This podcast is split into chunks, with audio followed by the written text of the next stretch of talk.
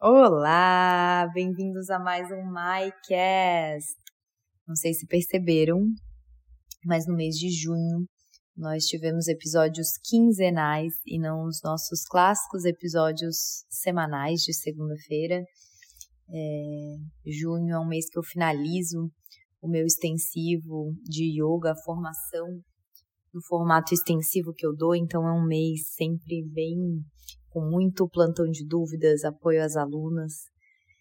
E aproveito para falar que eu estou muito feliz com a audiência desse podcast. E se você gosta do meu conteúdo e quer estudar comigo, eu tenho aulas regulares de yoga baseados nas fases da lua, então aulas para lua nova, lua crescente, sempre aulas muito meditativas para quem quer um mergulho consigo mesmo. Eu vou deixar o link aqui para você experimentar por sete dias grátis. Tem aula sobre chakras, tem muita aula teórica lá, conteúdo exclusivo da comunidade, Jornada Interior, que é um curso para quem quer aplicar o conhecimento do yoga, a filosofia do yoga na vida, viver uma vida de yoga. E mais um convite é para quem quer também fazer um mergulho na filosofia do yoga, karma, dharma, samkhya, vivência de posturas, alinhamento de asanas. É, eu tenho o meu intensivo de yoga em julho e você pode ver tudo isso pelo meu site yogakumai.com.br. Então voltamos ao normal, né, no mês de julho com é, episódios semanais. A gente está no sexto avatar de Vishnu, que é conhecido como Parashurama Avatar. Parashurama, ele é retratado como um guerreiro com um machado, Parashu, Rama com um machado. E hoje, como eu estou muito faladeira, eu quero falar que espero que essas histórias estejam te mostrando como muitas vezes a gente tem que lutar pelo que é certo, como ser do bem, né? Se aproximar dos devas, até os devas brigam, guerreiam, quem somos nós aqui em Kali Yuga para ser tão passivo para o que a gente acha que é o certo, né? Deixar o mal acontecer.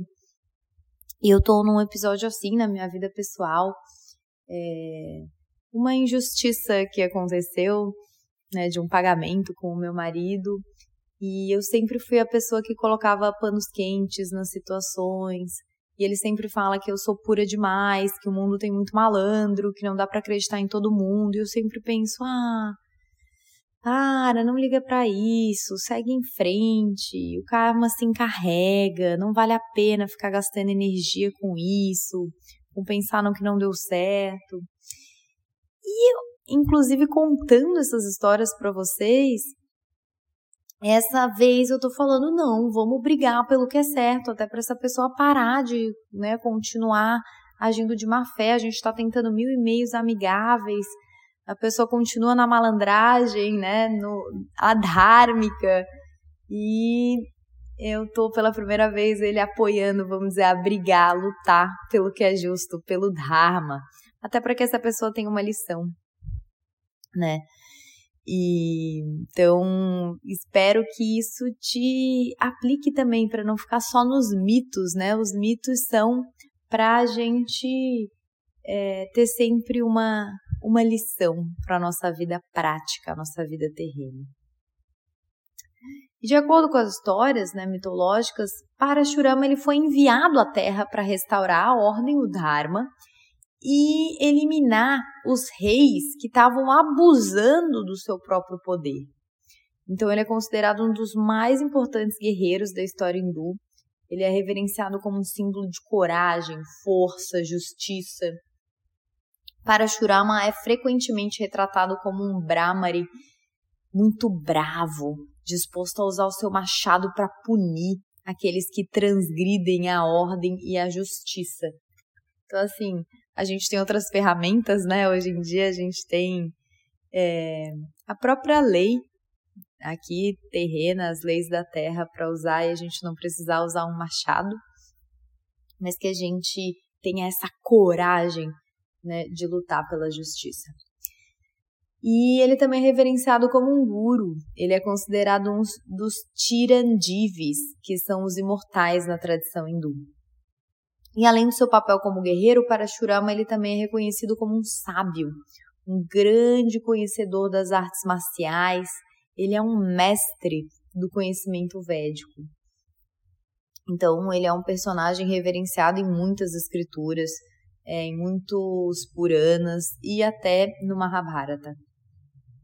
O Parashurama ele nasceu como um, um Brahmin, né? a gente pode usar Brahmin ou um Brahmani, que são os pertencentes à classe sacerdotal.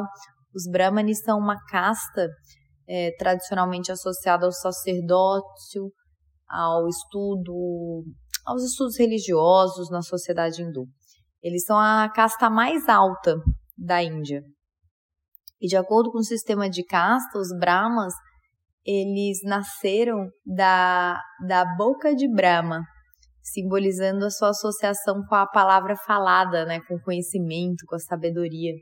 É, cada casta nasceu de uma parte de Brahma.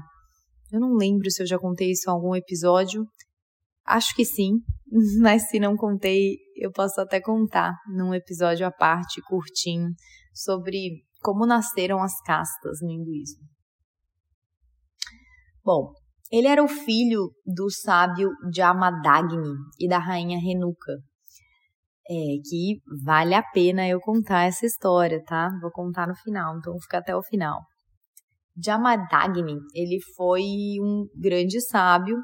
É, a gente já viu os Saptarishis e ele era um desses sete grandes sábios da antiguidade.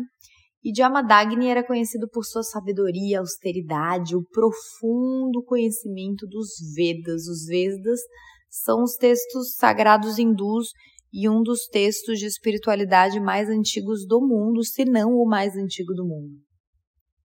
O Jamadagni ele nasceu como filho do sábio Rutika e da princesa Satyavati, então, ele era um descendente de uma linhagem muito especial, que era uma das linhagens mais respeitadas de sábios na tradição hindu, que eram os Brigu Maharishi.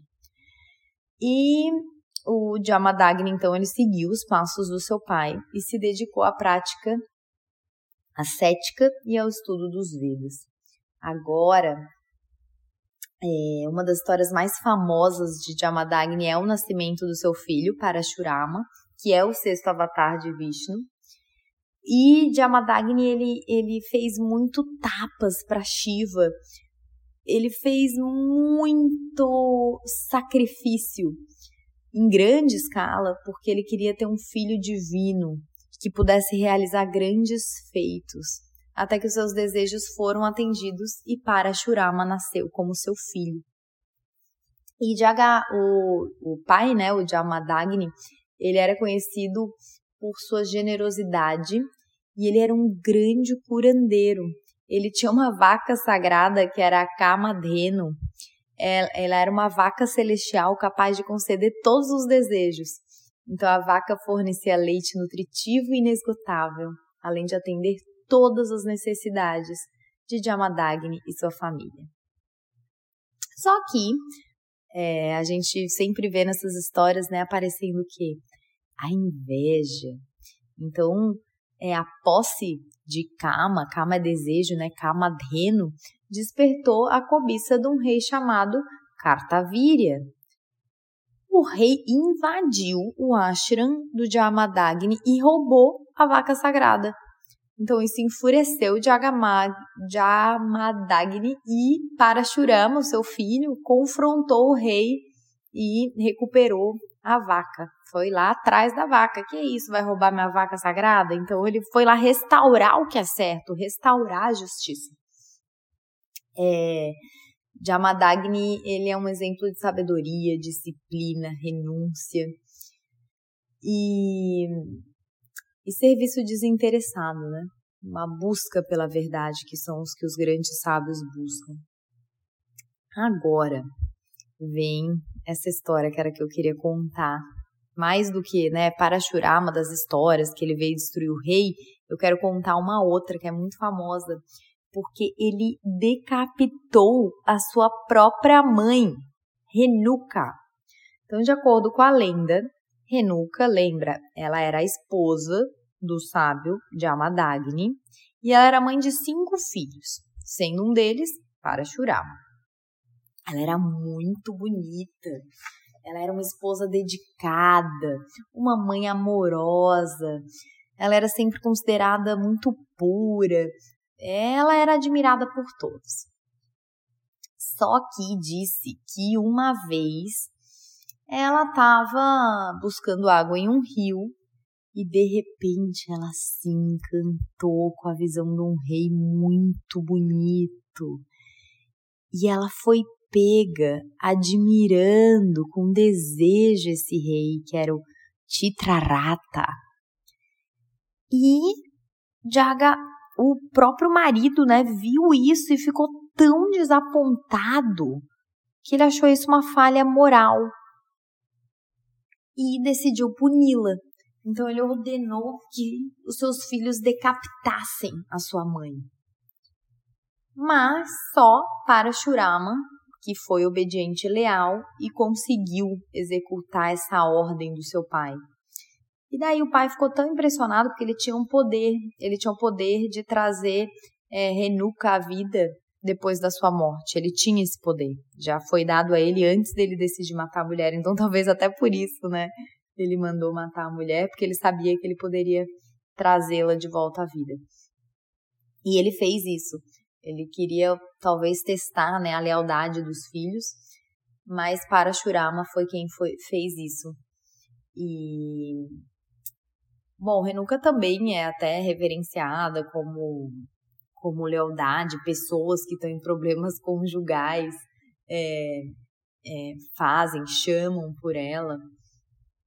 Mas o mais importante aqui era essa história de, de Parashurama como um protetor e defensor da ordem, da moral, né, da ordem social. E todas essas histórias dos avatares, que são sempre histórias de conservar essa lei cósmica do Dharma. Histórias que muitas vezes mostram fúria, mas que às vezes isso é necessário, né? A gente não, não ficar na passividade. A gente muitas vezes transformar, direcionar a nossa raiva para um objetivo e aquilo ser um motor e a gente agir, tá? Não é agir de cabeça quente, não é agir na raiva. Essas histórias não são para incitar violência, mas para mostrar que muitas vezes a gente tem que usar as armas que o mal está usando para combater o mal.